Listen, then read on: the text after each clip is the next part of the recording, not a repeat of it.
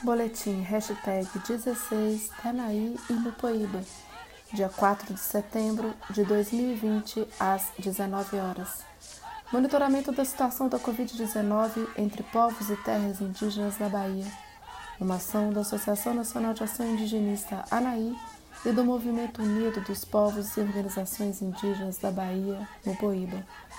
Triunfo do povo Pataxó revogada a liminar de reintegração de posse contra a comunidade dos novos guerreiros. Foi uma semana de muita angústia e tensão, mas também de muita mobilização. Por todo o Brasil, vozes indígenas e não indígenas se levantaram em notas, pronunciamentos nas redes sociais contra o absurdo da liminar de reintegração de posse concedida por juiz federal de Anápolis contra a aldeia Pataxó dos Novos Guerreiros, na terra indígena Ponta Grande. A mobilização não parou no final de semana e já na segunda-feira a diligência do movimento indígena, suas organizações e seus aliados se fez sentir. Dois agravos de instrumento foram ingressados contra a liminar. Um no Tribunal Regional Federal da Primeira Região, o TRF, TRF1, por advogados e advogadas das próprias organizações indígenas, e outro ao Supremo Tribunal Federal, o STF, pela Defensoria Pública da União, DPU, na Bahia. A partir daí foram de novo mais de 48 horas de apreensão. O prazo de cinco dias negociado com a Polícia Federal para suspensão temporária da execução da reintegração de posse terminaria na quinta, dia 3 de setembro.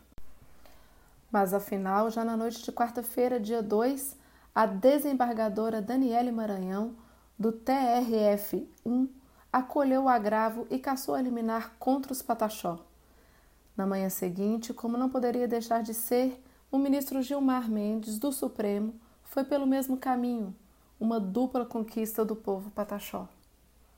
Mas não só do povo Pataxó, e sim também de todos os povos indígenas do Brasil, que nesse momento de pandemia precisam mais do que nunca ter seus direitos territoriais, sua segurança e sua saúde devidamente resguardados, tanto mais que são já tão descaradamente ameaçados pelo governo federal e por sua omissão criminosa, já tantas vezes denunciada, inclusive junto a tribunais e organismos internacionais e por seus aliados das milícias, do agronegócio, da grilagem, da especulação imobiliária, do garimpo e da mineração ilegais.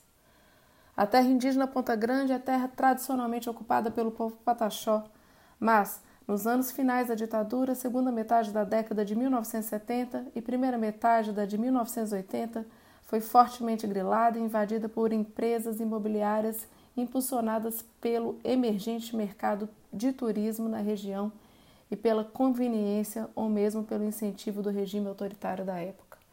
Até então, os Pataxó usavam esse território ainda abundante de vegetação nativa para pequenos roçados e criatórios domésticos, junto a moradias esparsas e principalmente para o cultivo e coleta, na mata ainda existente, de matéria-prima para a confecção de artesanato, como sementes, fibras, madeiras desvitalizada, plumas, etc. Foram rapidamente esbulhados e tiveram esse seu território devastado pela sanha do mercado imobiliário sendo forçados a se dispersar ou se refugiar na vizinha terra indígena Coroa Vermelha, que logrou ser regularizada já ao final da década seguinte, a de 1990. Apenas em seguida, ao ano 2000, e com a visibilidade de alcançar após os lamentáveis episódios do quinto centenário do suposto descobrimento, puderam os pataxós se mobilizar e ir retornando aos poucos ao seu território da Ponta Grande, ocupando principalmente as brechas de terreno ainda não plenamente apossadas ou mesmo edificadas por seus invasores. A partir daí foram mais de dez anos de luta, até que, após algumas tentativas frustradas e apenas fácil determinação judicial, a FUNAI criasse, enfim, já em 2017, o grupo técnico para a realização dos estudos que irão levar finalmente à demarcação, regularização e proteção plena dessa terra indígena. Existem hoje seis novas aldeias ou retomadas dos Pataxó nesse território, com cerca de dois mil indígenas habitando aí. Novos Guerreiros é apenas uma dessas comunidades. Alguns fatos merecem destaque e reflexão a partir desse episódio de nova tentativa de esbulho da terra indígena Pataxó na Ponta Grande. 1. Um, do lado positivo, a capacidade de ação e de mobilização do movimento e das organizações indígenas e de seus aliados, que foram capazes, por iniciativa e por meios próprios, não apenas de mobilizar amplamente a sociedade civil e a opinião pública em seu favor, mas também de adotar as medidas jurídicas cabíveis de modo pronto e eficaz. 2. Do lado negativo, a não surpreendente omissão da FUNAI, que se recusou a cumprir o seu papel constitucional de defesa dos direitos indígenas, aliado à omissão também da agência do Ministério Público Federal atuante junto à Justiça Federal na região. A Procuradoria da República em Eunápolis, que, intimada no processo, também não atuou em defesa dos direitos dos Pataxó na questão. 3. Por fim, vale referir que esse processo também trouxe ainda mais à tona a incipiência das pretensões de propriedade de parte dos invadores desse território, como restou claro nos termos dos agravos e mais ainda do próprio despacho da desembargadora Maranhão. Os autores da ação contra os indígenas tentaram apoiar sua pretensão de direito territorial em um mero contrato de comodato assinado em nome de terceiros sem reconhecimento cartorial e firmado com o empresário imobiliário que, por sua vez, pretendia embasar a sua propriedade em mera escritura de compra e venda, também profundamente frágil do ponto de vista do direito patrimonial sucessório. Acrescenta-se a isso o fato de que a autora da ação, uma suposta escola de pilotagem aérea, opera de modo totalmente irregular uma pista de aeronaves dentro do território indígena, mesmo em se considerando que se trata, no caso, de terra indígena ainda não regularizada, a pista está na vizinhança imediata e em área de amortecimento ambiental de outra terra indígena, já regularizada, a terra indígena Coroa Vermelha, e, portanto, não poderia ter obtido licença de operação sem parecer técnico e anuência das partes da FUNAI e IBAMA, o que não ocorreu. Resta seguirmos nosso monitoramento e torcermos para que toda a movimentação dos pataxó e de pessoas estranhas, inclusive policiais em torno de novos guerreiros, inclusive com manifestações, reuniões e aglomerações, não tenha aguçado os riscos de infecção pelo novo coronavírus, já bastante presente em comunidades indígenas bem próximas e que também se mobilizaram e que já estavam, felizmente até aqui, em pleno processo de erradicação da contaminação. Com efeito, de acordo com o mais recente boletim do Polo de Saúde Indígena de Porto Seguro, de um total de 158 pessoas indígenas que foram infectadas no conjunto de terras indígenas da região Coroa Vermelha, apenas sete pessoas estavam ainda com infecção, mas todas elas na terra indígena Ponta Grande e em comunidades próximas a, novo, a Novos Guerreiros, quatro em Itapororoca, duas em Mirapé e uma em Tiricamaiorá, de um total de 37 que chegaram a estar contaminadas nesse território. Nas terras indígenas contíguas, afora as duas mortes havidas na terra indígena Coroa Vermelha, as pessoas que foram infectadas estão todas curadas. 97 na terra indígena Coroa Vermelha, 17 na terra indígena Aroeira e 5 na terra indígena Juerana. Curadas estão também as pessoas que foram contaminadas nas terras indígenas logo ao sul de Porto Seguro, seis em Aldeia Velha e duas em Ibiriba, sendo que nessa última, como se sabe, houve também, infelizmente, uma morte. Um tanto surpreendentemente, o referido boletim também informa ter havido uma pessoa contaminada, mas felizmente já curada, na única terra indígena dos Pataxó, até então ainda imune à infecção a de Mata Medonha, ao norte do município de Santa Cruz Cabralha.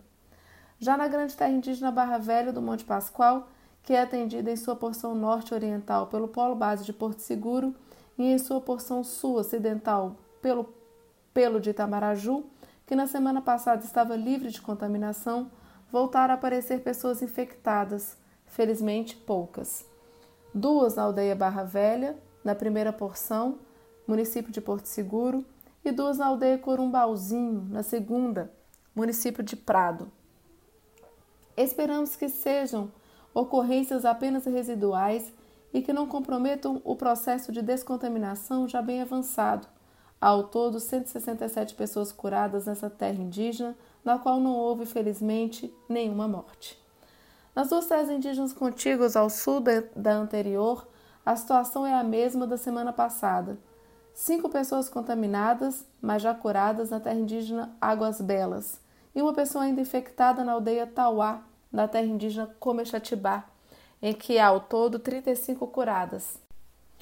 Na terra indígena Tupinambá de Belmonte, a mais ao norte da região extremo sul, em que houve infelizmente uma morte na semana passada, as, de, as demais seis pessoas infectadas estão também já curadas. Na região sul, persistem pessoas infectadas na grande terra indígena Caramuru Paraguaçu, embora felizmente poucas.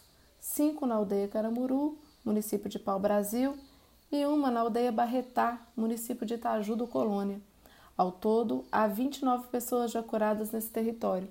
Entretanto, o fato da Prefeitura de Itaju do Colônia ter decretado essa semana um rigoroso fechamento do comércio, inclusive com toque de recolher noturno em toda a cidade, que é contido à aldeia Barretá, acende ainda um sinal de alerta quanto a um possível recrudescimento do processo de contaminação na área.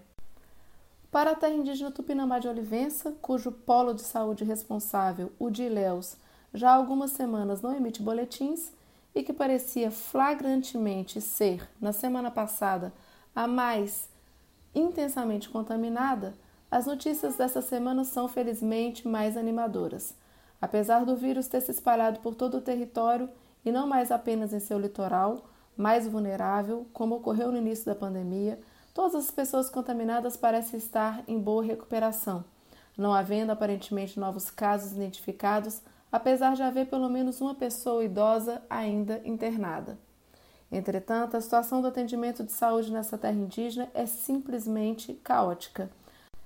A empresa terceirizada que presta serviços de transporte tem dívidas com seus motoristas que remontam já há 19 meses. Com isso, boa parte do atendimento está simplesmente paralisado. Sem veículos, as equipes médicas simplesmente, simplesmente não conseguem chegar às comunidades mais distantes, como a Serra do Padeiro a mais remota, na qual, apesar de um forte esquema de proteção, 14 pessoas chegaram a estar contaminadas, inclusive profissionais da valorosa equipe de saúde indígena local, que, na impossibilidade de contarem com os médicos e enfermeiros da equipe que não residem na comunidade e não conseguem chegar aí porque não há motoristas trabalhando, têm sido os únicos e incansáveis responsáveis pela saúde de seu povo. Felizmente, até aqui, todas as pessoas que foram infectadas estão já curadas. Sem notícias mais específicas da vasta região norte do estado, em que há mais de 30 terras indígenas, supomos que de fato não haja aí, no momento, contaminação ativa pelo novo coronavírus. Com efeito, em toda a região, apenas na terra indígena Tumbalalá, chegou a ser registrado um pequeno conjunto de pessoas infectadas, 11 ao todo, com mais uma situação isolada de contaminação de uma pessoa na terra indígena Quiriri e, infelizmente, a morte de uma indígena Tuxá, de Rodelas, que entretanto não residia na terra indígena, mas em uma comunidade próxima. Isto posto, a região oeste do estado, a última a ser alcançada pelo processo de contaminação, parece claramente ser, no momento, a mais infectada. O polo base de Ibotirama, que atende toda a região, em que há cerca de 15 pequenas terras indígenas e até aqui se recusava declaradamente a fornecer informações sobre a Covid-19 na população indígena, sob sua responsabilidade, finalmente emitiu, a final da semana passada, um boletim, decerto por força de pressões das lideranças indígenas da própria gravidade da situação.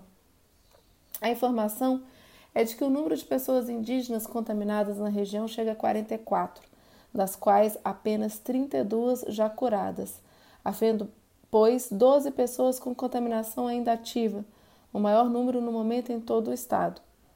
O boletim não informa as terras ou as etnias da região em que há contaminação, mas sabemos desde as, desde as duas semanas anteriores, por informações das lideranças, que ela se concentra na população dos Quiriri residentes nas terras indígenas Barra e Fazenda Sempre Verde, que são contíguas no município de Muquem de São Francisco, à margem esquerda desse grande rio. Ao encerrarmos essa semana de monitoramento, podemos dizer com satisfação, mas não sem cautela, que de fato a contaminação pelo novo coronavírus na população indígena do estado da Bahia parece estar enfim arrefecendo. Esta é a primeira em cinco semanas em que, felizmente, não registramos mortes. Entretanto, não há dúvida de que a contaminação segue muito ativa, principalmente no interior do estado, e de que, para combatê-la efetivamente, é preciso mais do que nunca manter atenção redobrada quanto ao uso dos equipamentos de proteção, muito especialmente as máscaras. Importante manter também as cuidadosas observância e vigilância quanto às medidas de higiene e proteção, muito especialmente o distanciamento social evitando-se os deslocamentos e as aglomerações, mesmo nos momentos de luta em que eles parecem tão necessários, como foi na vitoriosa ação dos novos guerreiros. Mesmo com todas as dificuldades que temos enfrentado na obtenção de dados sobre a contaminação da Covid-19 nas populações indígenas da Bahia, seguimos, na medida do possível, nosso trabalho de informação e divulgação dos dados é sabido que a falta de informação e a necropolítica por parte do governo federal é um grande aliado na política genocida do governo. Essa foi mais uma edição em áudio do Boletim da Anaí do Mupoíba. Nos sigam nas nossas redes sociais, Instagram e Facebook. Não se deixem contaminar pelo preconceito e lembrem-se: informação e prevenção são as melhores maneiras de se evitar a doença. Oi, bota a língua arranca o dente. Oi, bate, rebate.